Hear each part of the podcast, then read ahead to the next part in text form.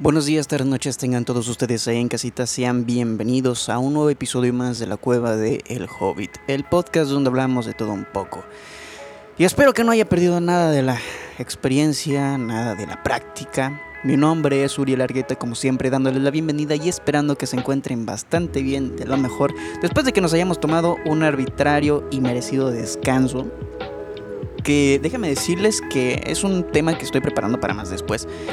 Pero sí quería aprovechar la oportunidad de que el tema está entre comillas, y lo voy a decir como se debe, fresco, ya que por fin, después de un periodo muy largo, terminó el juicio entre Amber Heard y el señor Johnny Depp. Yo me acuerdo que había hecho un, un episodio especial según para Geek Time, abarcando el tema de que a lo mejor lo que ella estaba haciendo estaba mal por X o Y razones, pero era una opinión sesgada. Siendo sincero, no habíamos escuchado la resolución del tema. O sea, a final de cuentas, si Johnny Depp perdió el juicio contra The Sun, fue por un tecnicismo que le permitía al tabloide pues la libre expresión, que es al final lo que se, más se protege, perdón, lo que las leyes más protegen con respecto al periodismo. Y al tener las los recursos para poder dar el veredicto, pues bueno, hasta luego, ya sabemos cómo terminó todo eso, lo cual pues sí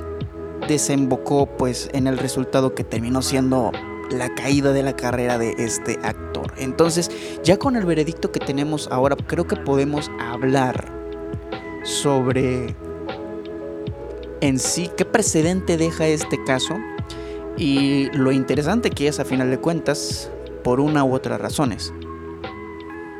Por supuesto, un pequeño disclaimer.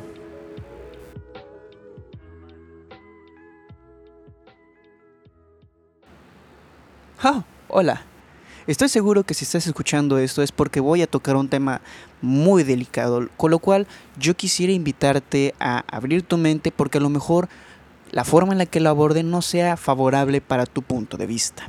En ese sentido, yo agradecería que escuches primero lo que tengo que decir y probablemente lleguemos a un punto medio porque lo que yo estoy a punto de platicar no pretende ser una verdad absoluta, más bien como un punto de vista al respecto del tema X que estaré tocando en esta ocasión. Así sin más, agradezco mucho tu comprensión y de verdad lamento si mis palabras no son adecuadas para darme a entender hacia tu persona y si sí lo son y podemos abrir un diálogo saludable al respecto, pues bienvenido sea cualquiera que quiera participar. Gracias.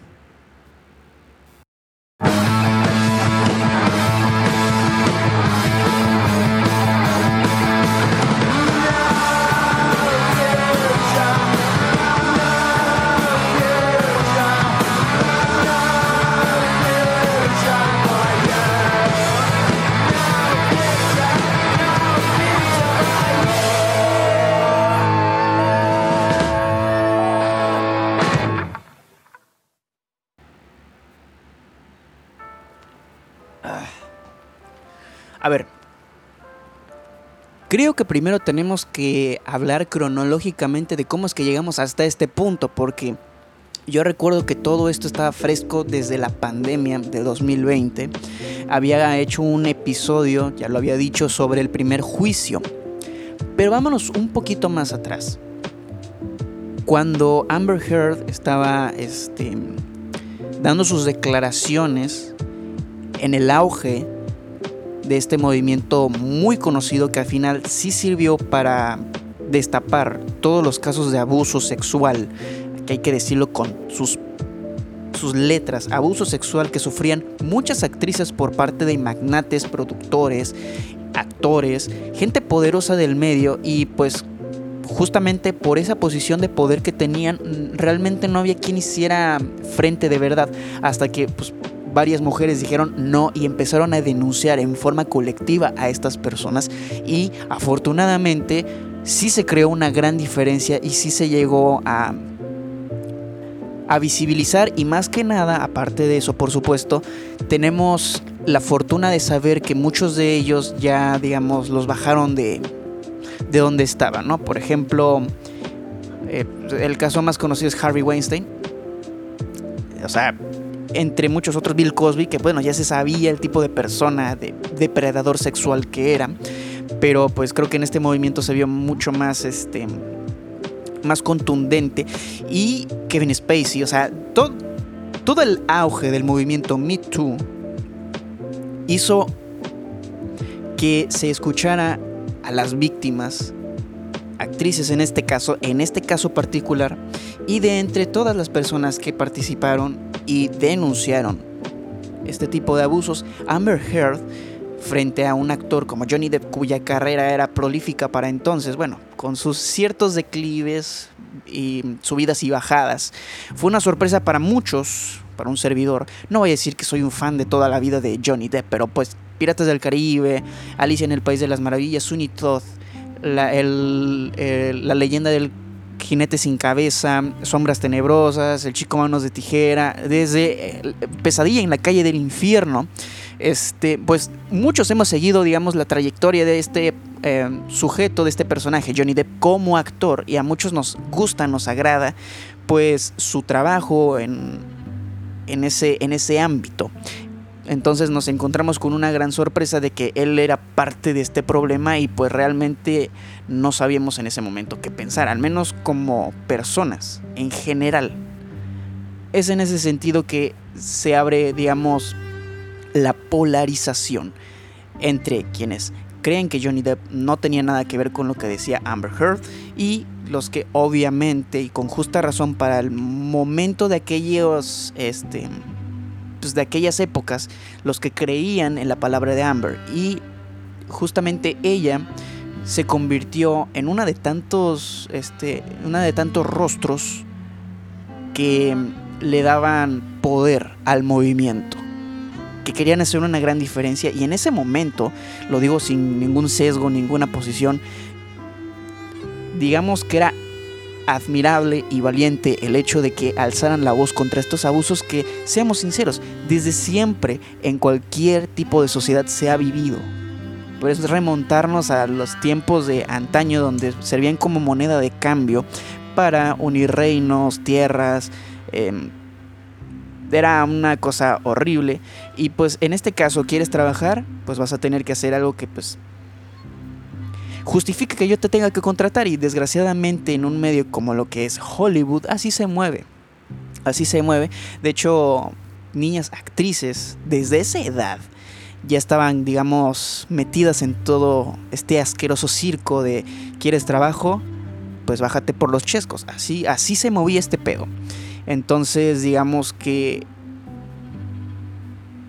hasta donde yo recuerdo o sé o puedo afirmar, todo este quilombo, todo este rollo se terminó con un acuerdo extraoficial fuera de tribunales en el que Johnny Depp soltó una cantidad de dinero hacia Amber Heard, digamos como para pagar daños y prejuicios y pues digamos, tan amigos, tan, amigos como siempre, ¿no? Pero quedó ahí la duda, ¿no? Y posteriormente, donde ya todo esto detonó, de, donde todo esto explotó fue con el artículo escrito por The Sun, donde pues afirmaba que Johnny Depp era un marido golpeador. Y ahí es donde nos encontramos su humilde servidor, la audiencia y muchas personas que estaban al pendiente de lo que estaba sucediendo porque era una acusación grave y Johnny Depp decidió pues demandar al tabloide The Sun por difamación juicio que perdió desgraciadamente por el hecho de que sí había digamos elementos no tanto por la libre expresión, sino que sí había elementos que podían permitir la declaración de que él, siendo marido de Amber Heard, incluso, incluso por tratar de defenderse, si es que no, tuvo una conducta violenta para con la afectada, que en este caso es la señorita, que solo sirvió como este, testigo. En ese sentido, y gracias a ese tecnicismo, perdió el juicio y ahí digamos que su carrera se iba en picada. El declive fue de manera exponencial. Em, perdió su trabajo en Animales Fantásticos como Grindelwald y fue reemplazado por otro actor que desgraciadamente te debo el nombre, ya no recuerdo cómo se llama, pero no manches, también el hate que recibió esta persona únicamente por aceptar un papel en una circunstancia extraordinaria. Creo que fue algo injusto para el actor que nada tenía que ver con el, el, meollo, con todo el problema. Pero pues, ¿qué te digo? Internet, los fans, las cronologías, todo nos vamos basando en, en, este tipo de detalles y como que hace perder un poco la magia de la ficción. Independientemente de eso, al haber perdido el juicio, pues la reputación de Johnny Depp quedó profundamente manchada. Y entonces la pregunta es, ¿qué sigue ahora? Lo que siguió fue el juicio directo con la que había iniciado todo esto. Sin entrar en tantos detalles, realmente creo que algo que sí hay que destacar es la brillante idea, digamos, en lo personal, yo creo que fue una idea brillante el hecho de televisar o dar a conocer los pormenores del juicio. Yo sé que eh, pues algunos expertos, más allá de un humilde servidor que tiene una ignorancia más grande que su cerebro, jaja, sí, nos podemos reír, eh, pues fue una decisión interesante, fue una solución, creo yo, inteligente por parte, perdón, por parte de las autoridades o de la autoridad responsable de este juicio que es tan importante a nivel mediático, tan importante a nivel, digamos, social, porque este juicio plantea un precedente para los juicios posteriores en el que se utilice este caso como recurso legal para poder dar un argumento para aquellos que estén siendo, lo voy a decir muy entre comillas y sin afán de declarar nada, que pueden ser víctimas de difamación por conflicto de interés, vamos a ponerlo de esa forma, aunque pues realmente no sé si es la terminología correcta, pues yo no conozco mucho de leyes y no conozco perfectamente los casos, pero podría plantear un precedente para considerar que si bien se escucha a la víctima, se haga el proceso como se debe, por supuesto, en pro de la justicia, también hay que darle el beneficio de la duda al demandado. Sé que en algunos casos que son más evidentes y tan claros como el agua, no se necesita seguir este tipo de metodología, no se necesita necesita este tipo de argumentos porque las pruebas ahí están, son clarísimas. Pero bueno, hay casos en los que la duda se puede plantar, se puede deducir que no hay una causal que diga que esta persona es la que realmente abusó en la relación. Bueno, pues vamos a tomar esto como precedente, vamos a ver todas las evidencias, o resulta que sí, resulta que no, pero eso ya depende de un proceso legal del cual yo no estoy muy enterado de los detalles ni los pormenores. Entonces, el hecho de televisarlo, más allá de plantear un precedente, fue la forma más eficiente de no permitir en ningún momento que la información se transgiverse para, em, digamos, favorecer a una parte o a la otra. Lo cual es algo de aplaudirse porque al final de cuentas estos juicios por la naturaleza mediática, dada su naturaleza de mm, figuras públicas, es muy fácil decir que, por ejemplo, se, se, puede decir que todo va a salir en pro de Amber Heard porque ella es la víctima Sí, pero pues se mostraron evidencias de que hay videos y hay que no, pero es que ella es la víctima. Eh, ¿Tú sabes cómo va el juicio? No, no lo sabes. Y al final el veredicto pueden decir que fue comprado por Johnny, fue comprado por Amber o por Elon Musk. Ese es otro tema.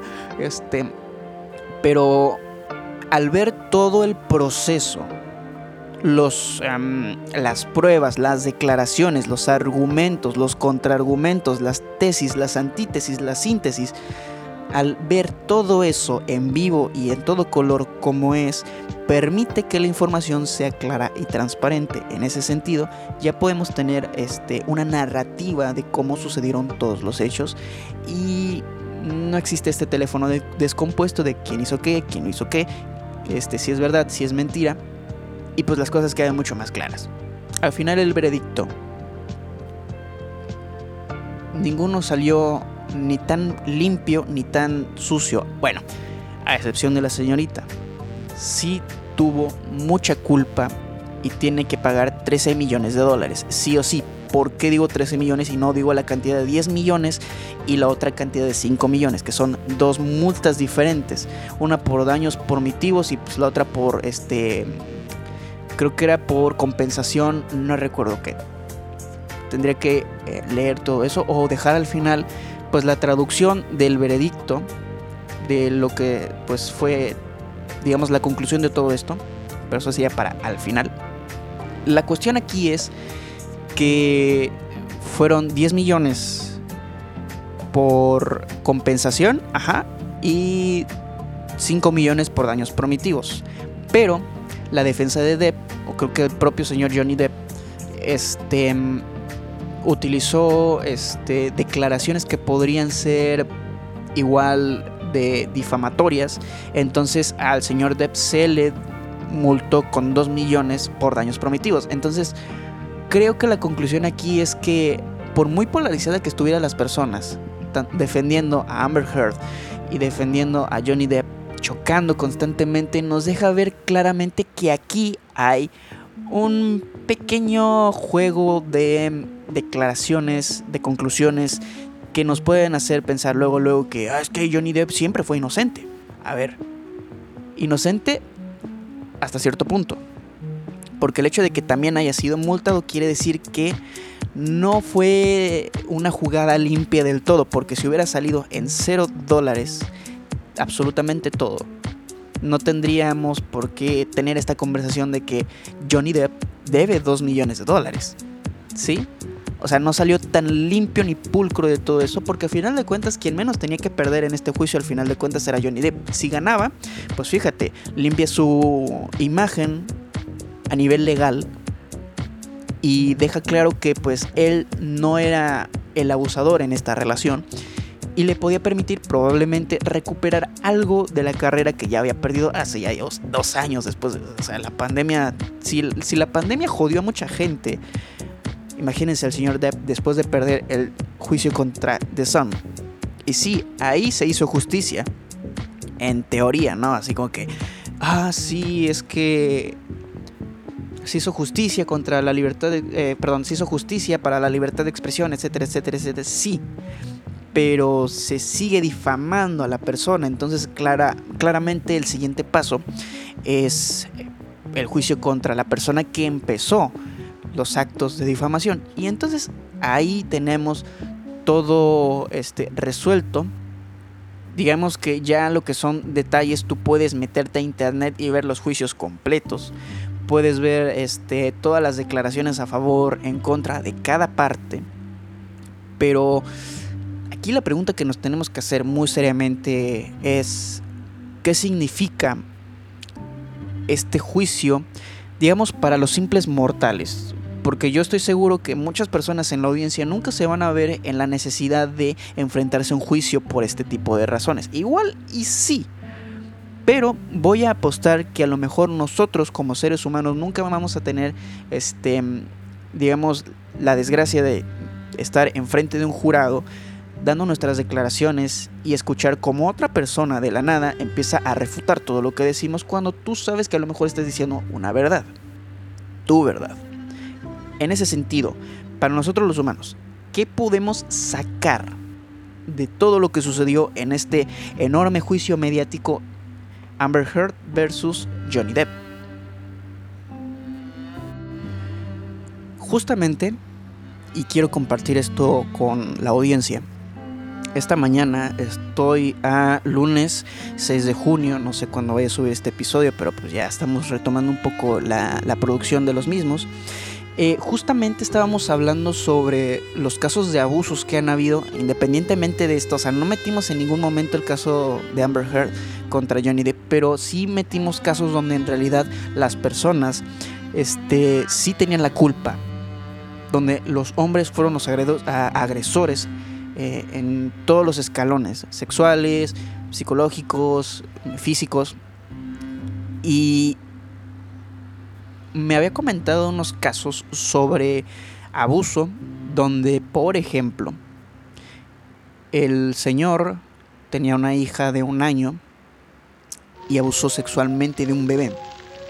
Obviamente toda relación de abuso tiene que tener a un individuo que no se pueda defender del todo, y en este caso un hombre contra un bebé, olvídate, es una tontería por donde lo quieras ver, ese abuso Y lo, lo, vamos a decir con cólera, ¿por qué no?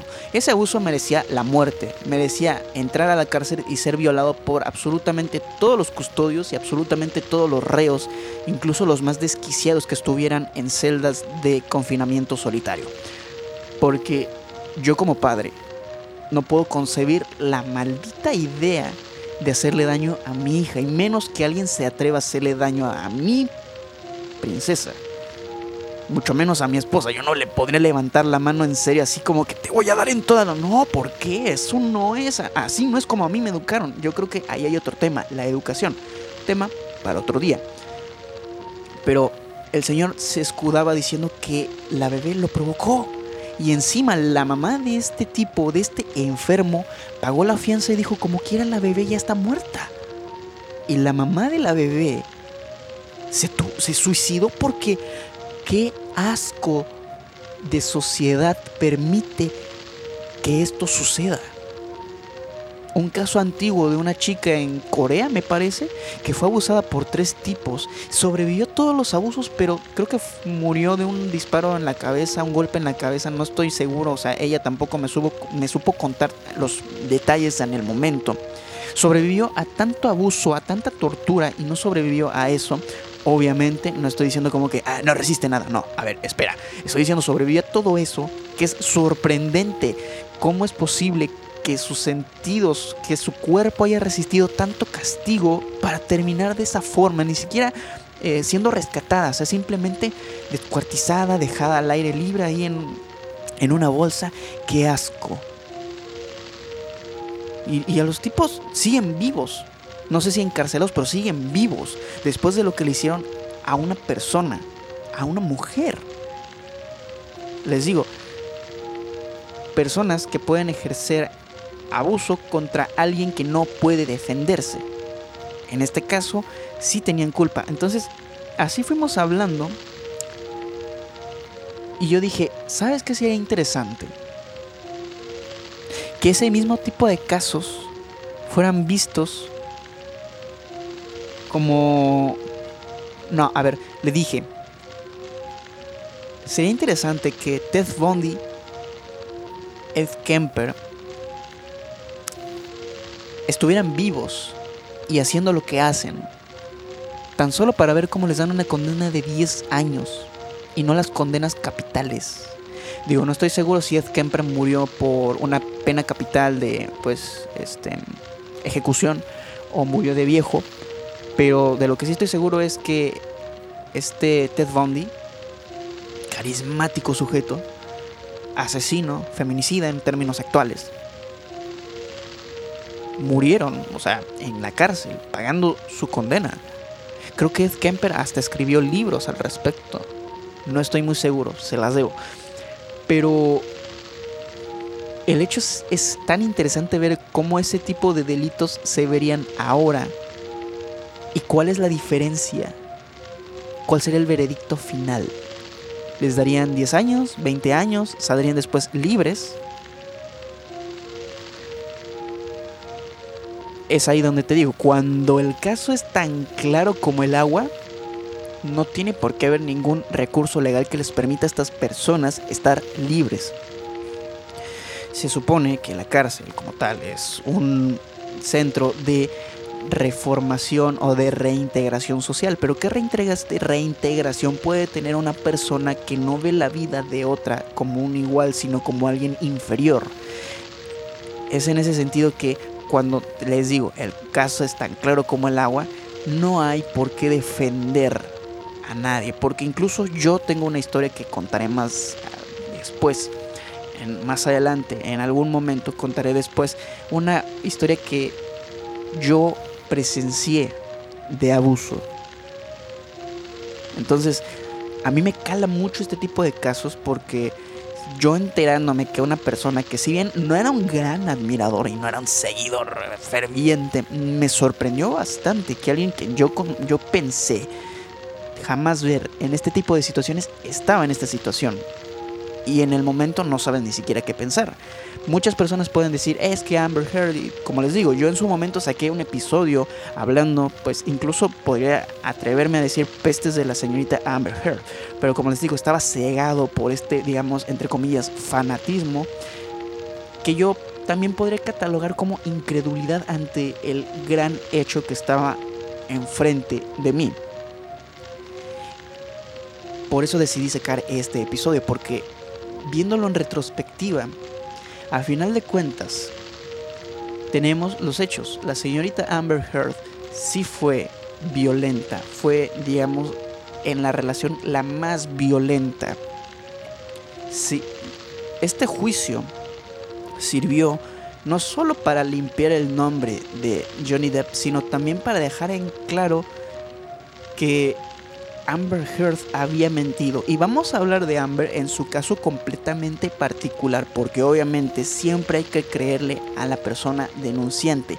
Si hubieran tenido la misma cortesía y la misma decencia de escuchar a muchas mujeres mexicanas, del mismo modo que se escuchó a Amber Heard en su momento,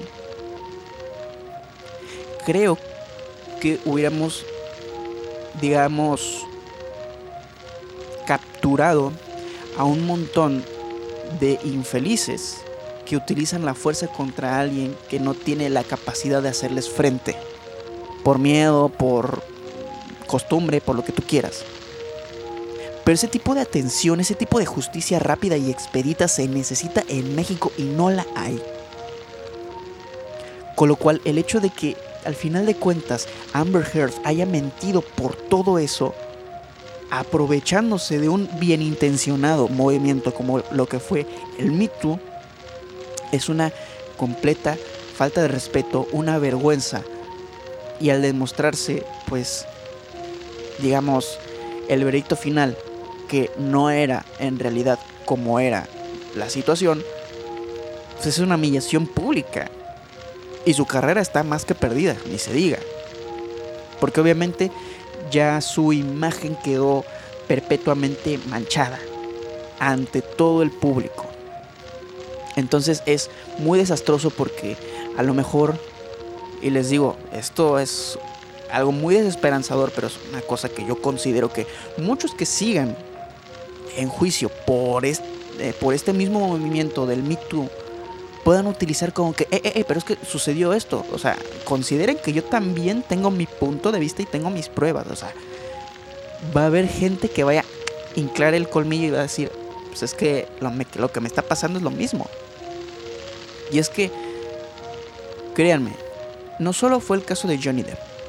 Creo que ya había hablado en su momento del caso de Dallas Review, donde también esta youtuber que era ex, que es exnovia de este youtuber, entonces, este, tuvieron un caso entre comillas similar, porque no ha terminado.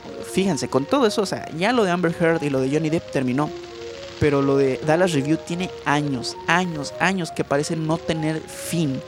Este, el caso es que la chica primero demandó, eh, estuvo diciendo a nivel mediático, las redes sociales explotaron porque pensaron que Dallas Review era un este, abusador, era un golpeador, era todo lo peor, era escoria. Y en ese tiempo, pues Dallas Review pues, era un joven que con una carrera muy prometedora en, en YouTube, que si bien ahora tiene 10 millones de suscriptores, yo creo muy bien merecidos. Creo que lo que le pasó no estaba del todo bien merecido, porque lo, lo que pasa es que cuando incluyes a otras personas que puedan opinar, este, te encontrarás con el hecho de que todos están sesgados porque si le creemos al 100% a la víctima, y no estoy diciendo que no se deba hacer, pero es que hay que tomar la declaración de la víctima, en este caso, Miara y Amber Heard, y ver cómo se desarrolla el caso. Opinar en el momento es un error. Porque una vez tomes una postura, tienes pues necesariamente que plantarte y estar seguro de lo que vas a decir, porque si le echas carrilla a Johnny, si le echas carrilla en este caso a Dollar Review, tienes que estar consciente de que si en algún momento se le da la vuelta a todo esto y sabemos que estas personas en realidad estaban mintiendo, pues tú quedas como un pendejo al frente de todas estas personas que vieron tus declaraciones, vieron que tan seguro estabas de decir que estos eran los abusadores.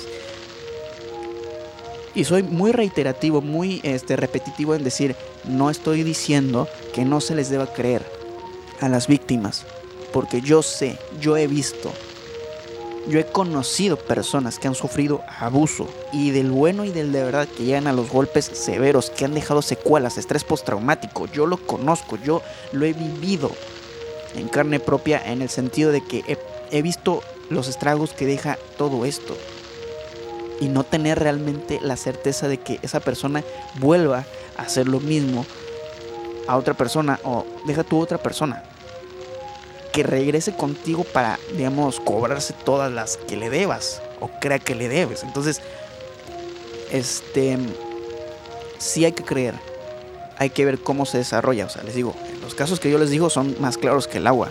En este caso no se sabía ciencia cierta porque las personas que son figuras públicas normalmente necesitan y quieren este, tener su, su privacidad. Entonces era muy difícil decir si era cierto, si no era cierto, hasta que se desarrolló todo esto.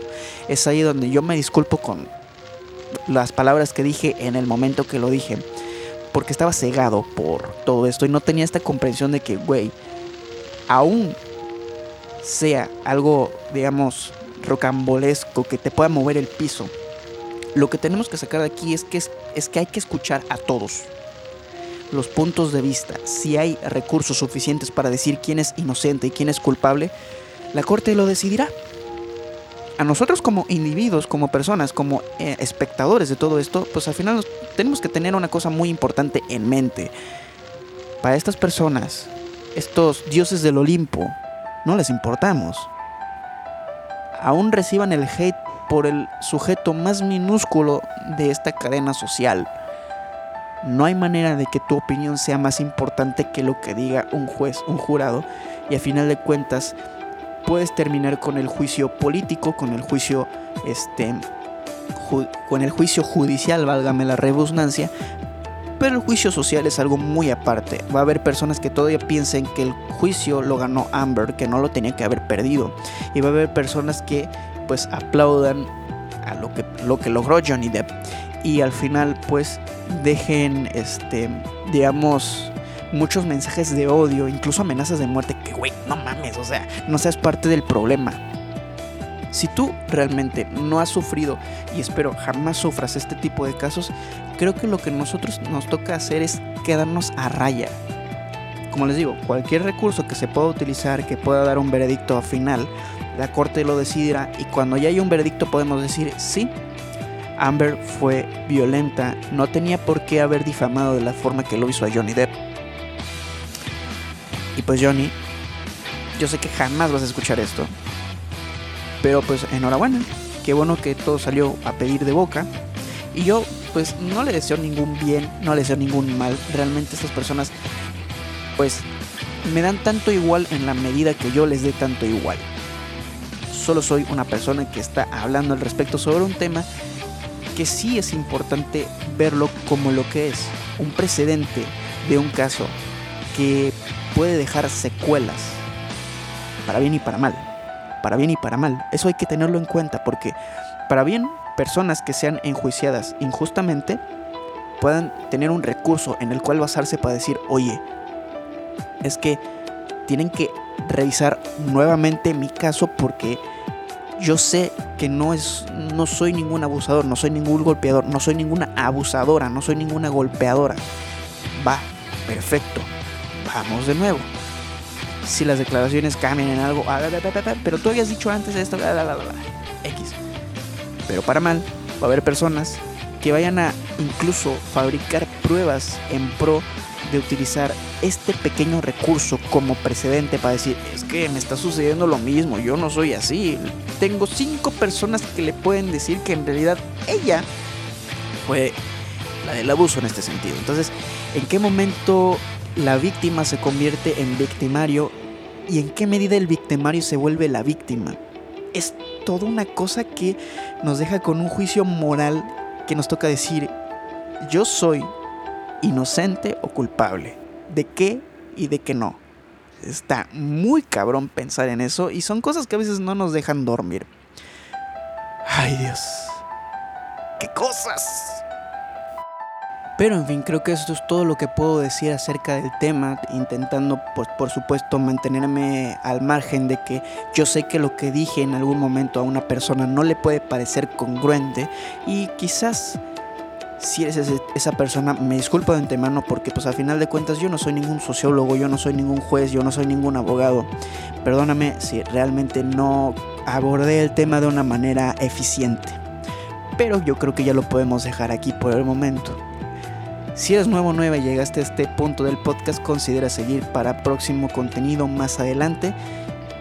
Yo estoy en búsqueda de esa de esa chispa, de ese algo que me haga sentarme y platicar contigo de esta manera tan fluida. Si se dan cuenta, ha sido de los pocos episodios en los que no he hecho tanto eh, mm, este y así, o sea, creo yo, no sé, tengo que volver a escuchar todo eso y pues volver a a ver, pero yo yo pretendo dejar a veces involutos los, los, los, los, fragmentos de audio que tomo para pues ser un poco más transparente con la información que doy y si en algún momento me equivoco, rectificar. Es, es todo. pero pues considera seguir el podcast para que escuches todas las trabalenguas que a veces yo mismo me impongo.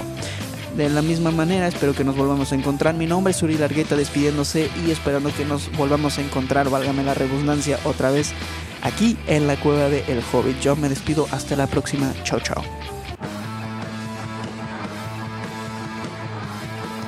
Qué final más tonto me he echado, pero pues estoy recuperando la práctica. Pues unas cuantas vacaciones, unas vacaciones de todo esto. Muchas gracias. Chao, chao.